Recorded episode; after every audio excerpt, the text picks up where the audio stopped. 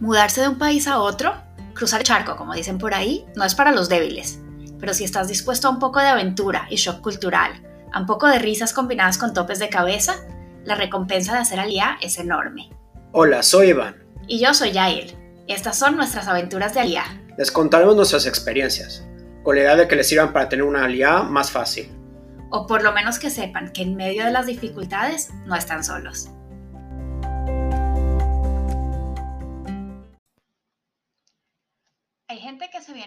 Israel porque o tenían una situación económica difícil en su país o de pronto la situación de seguridad estaba mal. Y no sé, yo creo que en ese tipo de escenarios Israel te ofrece un muy buen refugio y la decisión de venirse en esos casos, por un lado, es un poco forzada y por el otro lado, es entre comillas fácil porque no hay mucho que poner en la balanza. Ahora, para nosotros, la decisión de venirnos a vivir acá fue una decisión.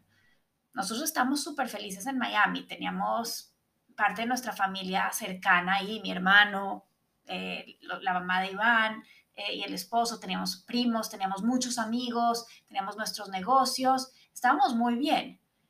Pero había algo que nos hacía falta. Algo que no se puede explicar con palabras, que es un sentimiento pero que fue en realidad lo que nos llevó a tomar esa decisión de hacer alía.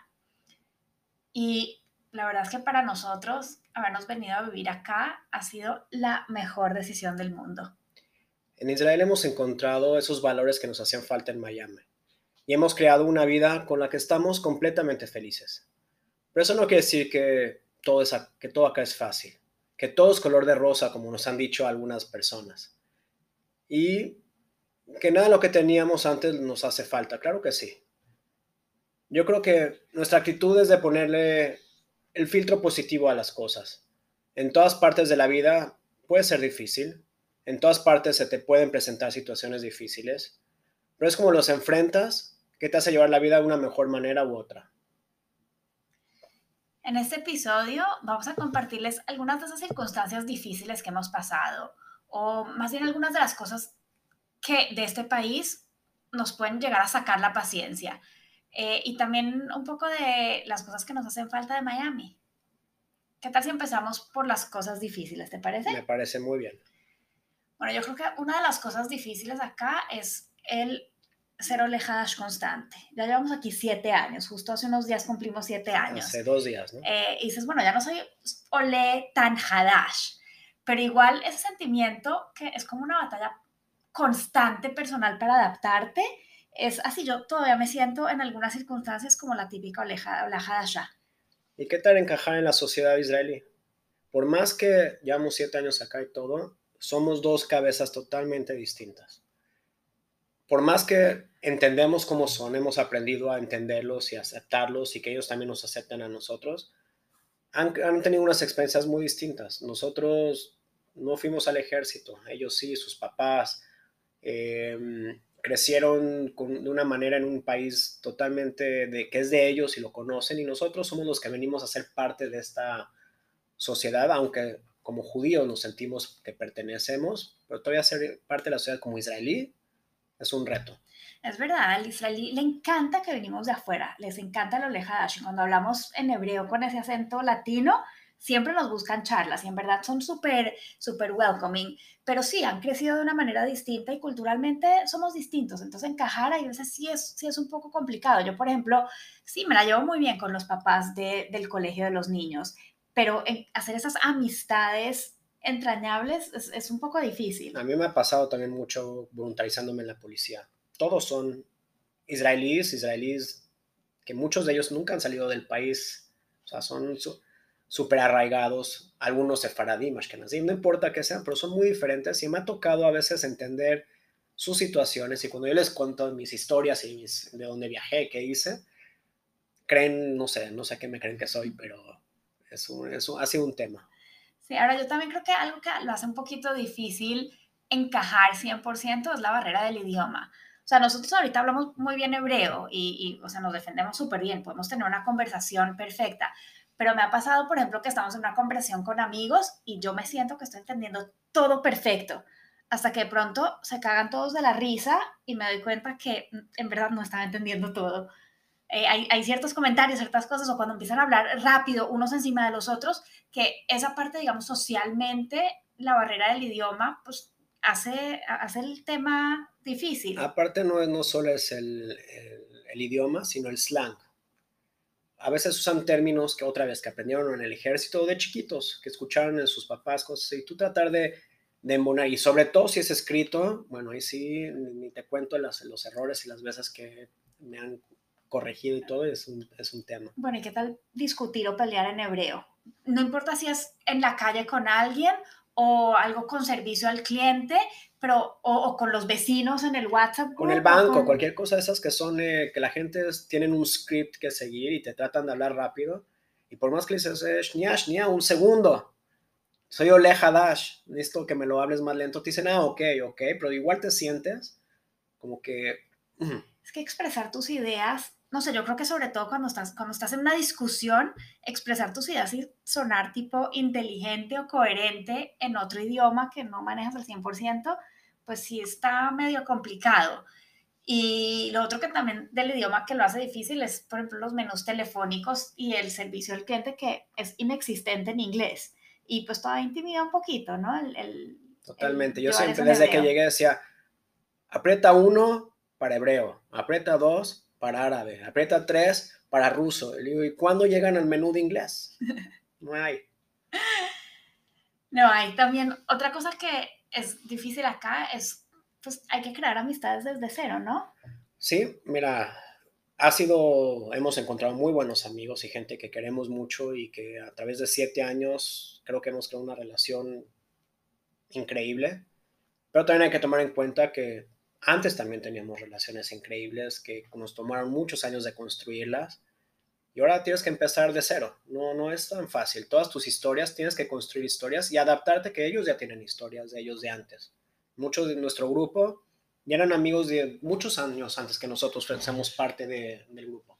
Entonces, al principio era entender sus, sus historias, ser parte de sus experiencias y bueno, esperar crear las nuevas para también poder ser, tener nuevas historias que contar. Ese es creo que un camino que, que, no es fácil, para el que, y más si no te decides salir a buscar a la gente. Sí, 100%. Nosotros la verdad que hemos tenido mucha suerte, que, que hemos encontrado un súper buen grupo de amigos que en verdad siempre decimos que son amigos que son como familia.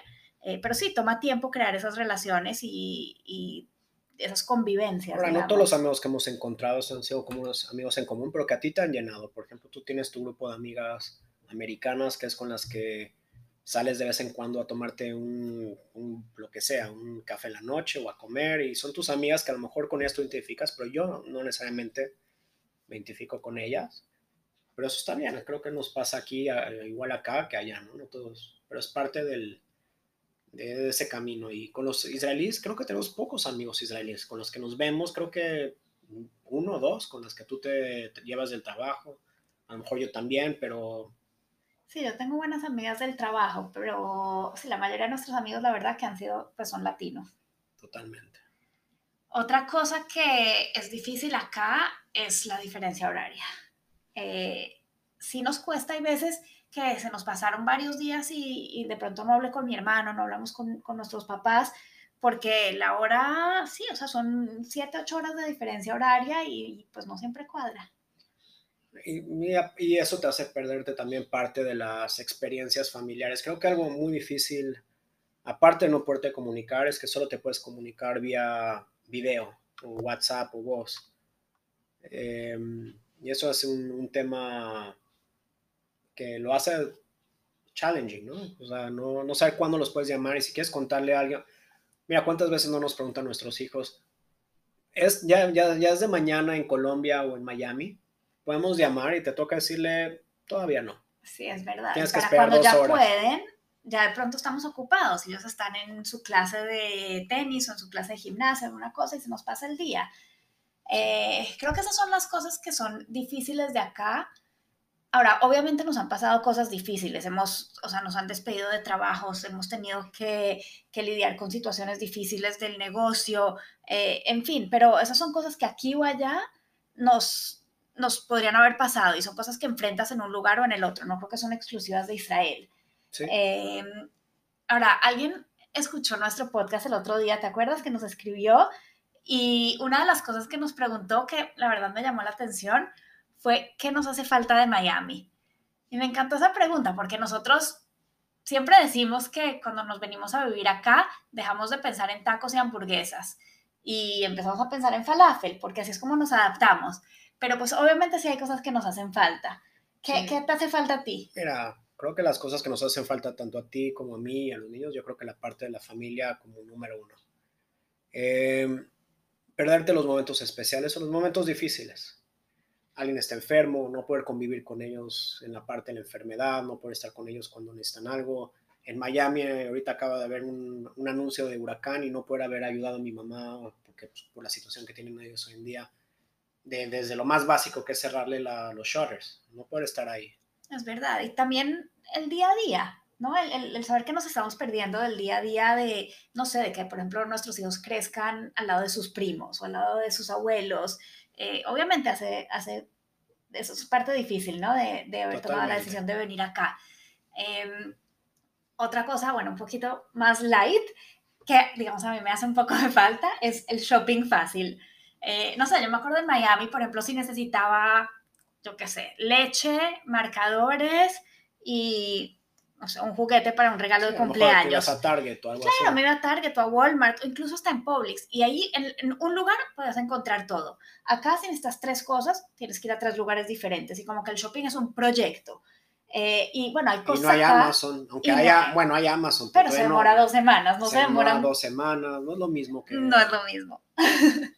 Entonces, sí, online shopping y el shopping fácil, conveniente, digamos. ¿Qué tal la comida? Por más que hemos encontrado una comida súper rica en Israel, de hecho, ayer comimos en un lugar buenísimo de pescado, pero es el hecho de de esa comida que nos hace recordarnos de cuando éramos chiquitos, yo creo. Es que hasta en Miami hay comida mexicana rica, comida colombiana rica. Acá, por ejemplo, no hemos comido comida mexicana, eh, comida colombiana rica. Porque mexicana sí. Mexicana sí hay. Hay, hay varios. Pero sí hace falta la comida. Y aparte desayunamos huevos rancheros seguido. Es verdad. Parte, cortesía tuya. Cortesía. Entonces la parte mexicana no da comida, pero sí. Le, y siempre hablamos de lo que comíamos y de lo que hacíamos cuando éramos chicos. Y acá, pues, la comida típica de Israel no es lo que nos trae los recuerdos.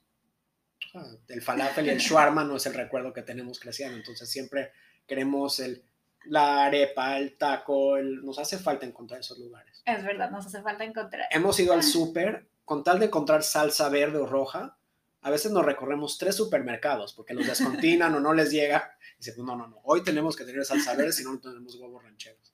Sí, esas son de las cosas que nos hacen falta. Eh, así que no sé, no se me ocurre la verdad nada más que nos haga sí, falta. Seguro hay muchas otras cositas que, que, hemos tenido que aprender a vivir sin ellas y que sí te hacen falta. Pero... Sí, es más bien eso, aprendernos a adaptar y a que, bueno, no se consigue una cosa, pero se consigue otra y, y te acostumbras. No aprendes a vivir sin esa cosa. Creo que, creo que es lo que hacía diferencia. No sé, cómo, no me acuerdo cómo era en México o cómo habrá sido en Colombia, pero en Miami necesitas algo, lo consigues no, no hay que esperar. Y acá muchas veces digo, necesito algo, pero um, solo de pensar en hacerlo, mejor no lo necesito. Sí, tal vez eso también es lo que hace esta, digamos, sociedad un poco menos consumista y es en parte lo que nos gusta, ¿no? Claro. Que es menos materialista, menos consumista. Sabes que también, no, no sé si me hace falta, pero eh, desde, desde el punto de vista material, o como la parte, como funciona la vida económica en Estados Unidos, el concepto de las tarjetas de crédito, y que podías aprender a vivir tu vida en ese, o sea, había épocas difíciles también, pero el sistema te ayudaba. Aquí el sistema está hecho de una manera muy diferente. Para empezar, eh, siendo los sueldos que te recibes una vez al mes. En, en, Miami eran cada 15 días. Entonces, como que hay cosas de la vida de allá que nos, nos era un camino fácil que acá hay que aprender a hacerlo y bueno, pero otra vez te adaptas y, y para adelante. Es verdad. Eh, bueno, creo que eso es, ¿no? Ahí les dejamos algunas cositas que, que sí, para que vean que podemos estar acá felices, felices. Y aunque no todo es color de rosa y aunque hay cosas que nos van a hacer falta de, de nuestro país, y a ustedes también van a ver cosas que les van a hacer falta, pueden tener acá una vida espectacular. Y siempre creo que hay que ver el, la imagen grande. O sea, cuando, o sea, la vida no está hecha por un día, una, una experiencia, un mes.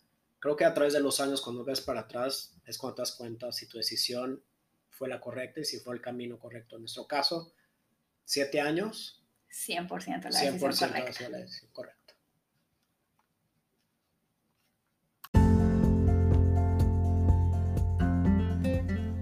Gracias por hacer parte de nuestra aventura de Aliá.